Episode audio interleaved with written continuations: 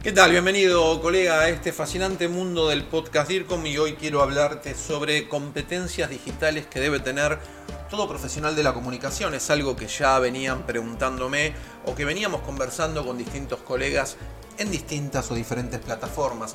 Competencias digitales, características, voy a intentar hacer un acercamiento a las características que debería tener? ¿Cuáles serían estas competencias digitales como profesional de la comunicación en toda gestión estratégica de las organizaciones que debieras tener? Vamos una por una, ¿te parece bien? Entonces, vayamos primero al, al punto número uno que te detallaba anteriormente y tiene que ver con el conocimiento digital de todo profesional de la comunicación.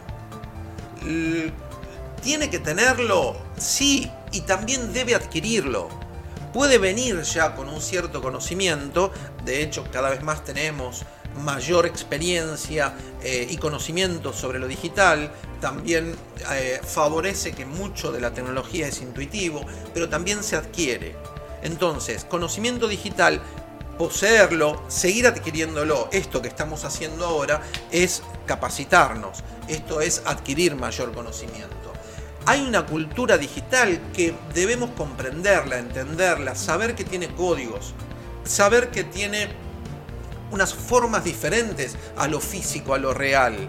Entender esa, esa concepción de, de cultura digital dentro del conocimiento digital, ya sea en tu organización, ya sea vos como persona, ya sea vos, cuando digo como persona, en la faz personal o en la faz profesional el conocimiento digital, dentro de esto que te estoy tratando de detallar cuál sería la competencia dentro del conocimiento digital, está en que hay una mayor participación distinta a la que había antes, que hay una innovación eh, permanente, te diría, incluso puede depender de vos o no, pero sí del otro, no tengas dudas que hay que estar atento para ver dónde está esa innovación y cómo se va dando y cómo puedo yo adaptarla eh, moldearla para mis procesos eh, de trabajo, laborales o dentro de la organización. Este conocimiento digital también me debe dar a entender a mí que hay una colaboración mayor a partir de la tecnología, que hay una inteligencia colectiva por esa participación y colaboración que te mencionaba antes de todos los integrantes. Y ya no hay un sistema vertical, por supuesto que es horizontal. Podemos ir para un lado, para el otro y movernos libremente, en la mayoría de los casos, para poder participar o colaborar. Antes eran más que nada conversaciones, hoy es un reino o un mundo en este en esta primer competencia del conocimiento digital dentro de esta cultura digital que estamos hablando, hay una mayor o, profundización o hay una prioridad en las relaciones, más que en las conversaciones. Este es el primer punto que te quería hablar. Antes de pasar al segundo, quiero regalarte el libro, el quinto libro que ha sacado la editorial DIRCOM. Lo adquirís gratis desde la página de grupodircom.com. El segundo punto de la competencia de las competencias digitales de todo profesional de la comunicación, la comunicación digital, antes te hablé del conocimiento digital, ahora es la comunicación digital. ¿Y en qué me baso para esto? A ver, vamos a, tratar de conversar un poco sobre el concepto de la comunicación digital. Y acá esto te lo, lo, tenés en pantalla, pero también te leo rápidamente, que es básicamente es el intercambio de información y conocimiento con el uso de las herramientas digitales. De hecho, en este momento estamos implementando alguna de ellas, y el desarrollo tecnológico. Comunica el propósito, posicionamiento y acciones de una organización, también de una marca, con sus audiencias o públicos objetivos. Te estarás preguntando o me estarás diciendo, Juanjo, dame algunos ejemplos. Ejemplos de comunicación digital. Conversar por intermedio de aplicaciones, cualquiera, de mensajería, redes sociales, leer una noticia, leer un texto, leerlo desde una página web, leerlo desde una aplicación, desde un blog, ver videos, todo esto tiene que ver con la comunicación digital. Ver videos, imágenes, presentaciones, desde enviar un mensaje de texto, enviar eh, emails, desde hacer una videollamada que ahora está muy en boga y se está utilizando mucho por gran parte de la sociedad, mm, una participación y colaborar con el uso de las tecnologías, todo lo relacionado. En realidad, comunicación digital es todo lo que venís haciendo. todo lo que estamos acostumbrados a realizar cada vez que, tenemos eh, al alcance a nuestra, de nuestra mano o una computadora, una pantalla, un dispositivo móvil como tableta o celular. Todo eso ya forma parte de la comunicación digital. Pero vayamos avanzando. Eh, ¿Tiene ventajas? Bueno, como todo, tenés aquello que tiene ventajas y aquello que tiene desventajas. Déjame nombrarte primero las ventajas de la comunicación digital. Inmediatez, rápido todo, ubicuidad, acceso a diversos materiales, ¿no? Audios, videos, textos, todo aquello que se pueda descargar, que uno pueda visualizar. También tiene una ventaja que es el cuidado del medio ambiente, la preservación, al no estar imprimiendo, a que sea ya no la magia de la tinta y el papel, sino la magia de la pantalla o de los bytes o de los, de los ceros, de los bits o de los ceros y uno me permite posicionar mejor, trabajar, gestionar mejor mi marca, gestionar el conocimiento ya sea hacia adentro de mis públicos y también hacia afuera. Tengo una mejor gestión de la comunicación, puedo auditar, analizar, mirar, observar primero y analizar después mi estrategia de comunicación, tanto offline como online, ¿no? Las dos. Em, comunicación inmediata y directa. Puedo interaccionar, dialogar mucho más, ser más visible mi marca personal, producto, servicio, tu empresa es todo lo que estamos conociendo, lo que conoces y llevarlo a la práctica. Siempre digo lo mismo, ¿lo conoces? Sí, qué bueno, ¿y lo estás utilizando? Eso es lo que me pregunto a veces. Y en la mayoría de las auditorías, cuando voy y hablo con equipos de comunicación, mm, se me quedan mirando y también me dicen, no, realmente esto no lo estamos poniendo en práctica. Tiene presupuestos bajos la comunicación digital. Digo, ¿haces podcast? ¿Haces videitos? ¿O solamente pensás en redes sociales? ¿Utilizás el formato ebook para esos informes que no lee nadie? ¿En libros grandes que se utilizan para cuando se rompe una pata de un sillón o algo? Estamos innovando constantemente. Sigamos con las competencias digitales. Estamos en la competencia digital de todo profesional de la comunicación. Pero ahora, si bien estamos hablando del segundo punto de la comunicación digital y te nombré las... Em, ventajas de la comunicación digital, ahora quiero mostrarte, comentarte también que como en todos lados hay ventajas, también hay desventajas. ¿Y cuáles serían en este terreno de la comunicación digital? La privacidad de datos personales, o de toda clase de datos, la privacidad. Acordate, colega, que nada es gratuito en Internet. Cualquier aplicación de mensajería que se te esté ocurriendo que es gratuita, cuando algo piense que es gratis, el producto quién es? Vos. ¿Y qué estás dando? Todo lo tuyo. Estás dando mucha información. Estás pagando por ese servicio que pensamos que es gratuito. No, el producto sos vos brindando toda clase de información. También tenemos, y aquí lo ves en pantalla, pero te lo cuento yo, una dependencia. ¿no? En esta desventaja de la comunicación digital, una, una dependencia sobre lo, el dispositivo, sobre Internet, qué pasa cuando se corta Internet, cuando nos quedamos sin conexión hay una infoxicación, hay una contaminación informativa, algunas son adredes, hay una desinformación, hay una avalancha muy grande que después te voy a pasar a contar sobre esa otra competencia digital que tiene que ver con la gestión de la información. Y hay una memoria externa, este fenómeno de la memoria externa, donde nuestros públicos están adquiriendo, están obteniendo una demencia digital, donde nuestros públicos están perdiendo la memoria. Vamos con la tercera competencia digital que debería tener todo profesional de la comunicación. A partir de la... y se llama procesamiento de datos. Acá, como te decía al principio, te entra en juego lo que se llama Big Data. Acá, colega, Em, tengamos en cuenta que a partir del advenimiento de la tecnología, no solamente todos fuimos más visibles, los productos, los servicios, las organizaciones, hubo mejor, mejor comunicación, etcétera, sino que también se crean más datos. E incluso cuando estos dispositivos que le llamamos teléfonos celulares eh, o teléfonos smartphone, teléfonos inteligentes o tabletas o los smart TV, smart washers, smart lo que se te ocurra, mmm, las personas empiezan a, crear más datos. Una foto, un mensaje, un email, eh, todo lo que se te ocurra que hacemos o que hacen nuestras audiencias.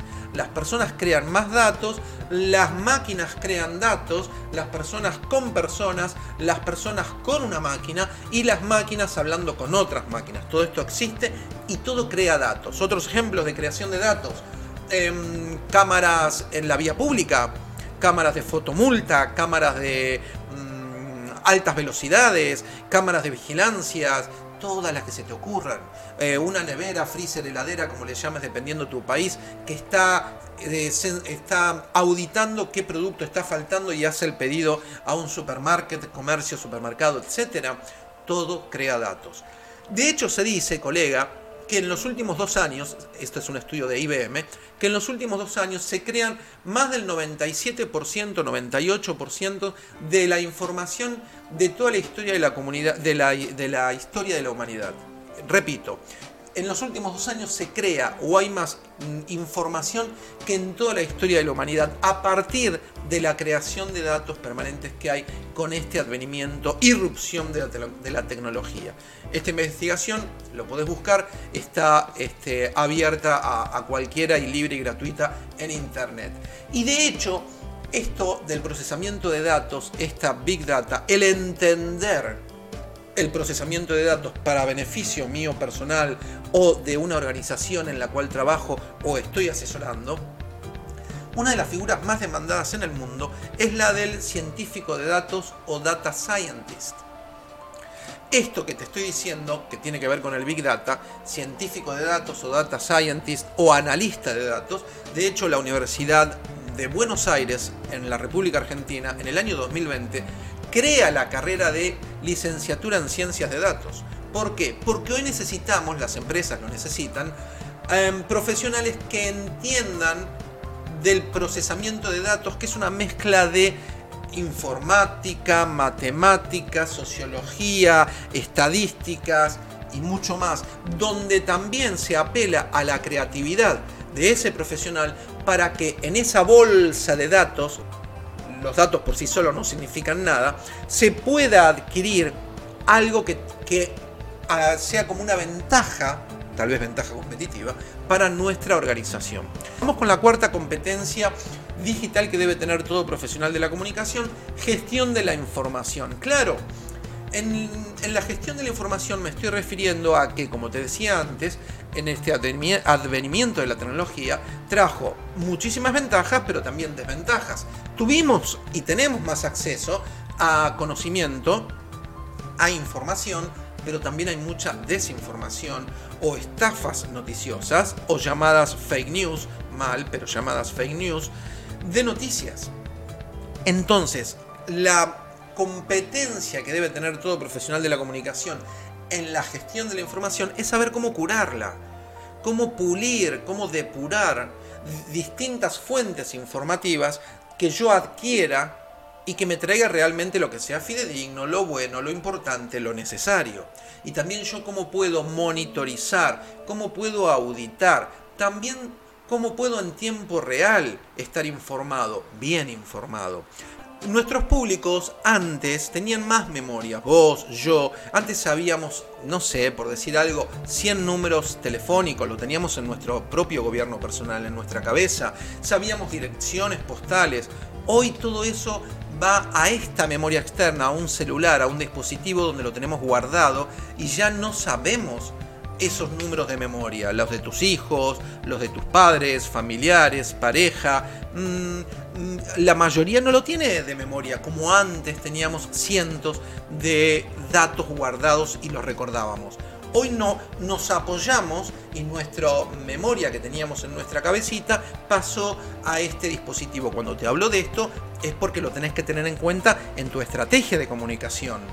Saber esto, o, eh, cuando yo te pregunto quién es el segundo que pisó la luna, tal vez el primero recordamos que fue Armstrong, pero el segundo, en este momento, si quisieras saber y sacarte la duda, seguramente lo vas a googlear, si se me permite el término, que no es un verbo, por supuesto, pero estarías googleándolo, bajas la cabeza a 45 grados y con unos deditos, o le hablas al dispositivo y le decís, ¿quién fue el segundo que pisó la luna? Nuestros públicos, escucha esto, colega, es muy importante este dato nuestros públicos no quieren recordar ese dato. ¿Cómo? Claro, no. lo que más les interesa, tal vez inconscientemente, lo que más les interesa es saber cuál fue el camino para obtener ese dato.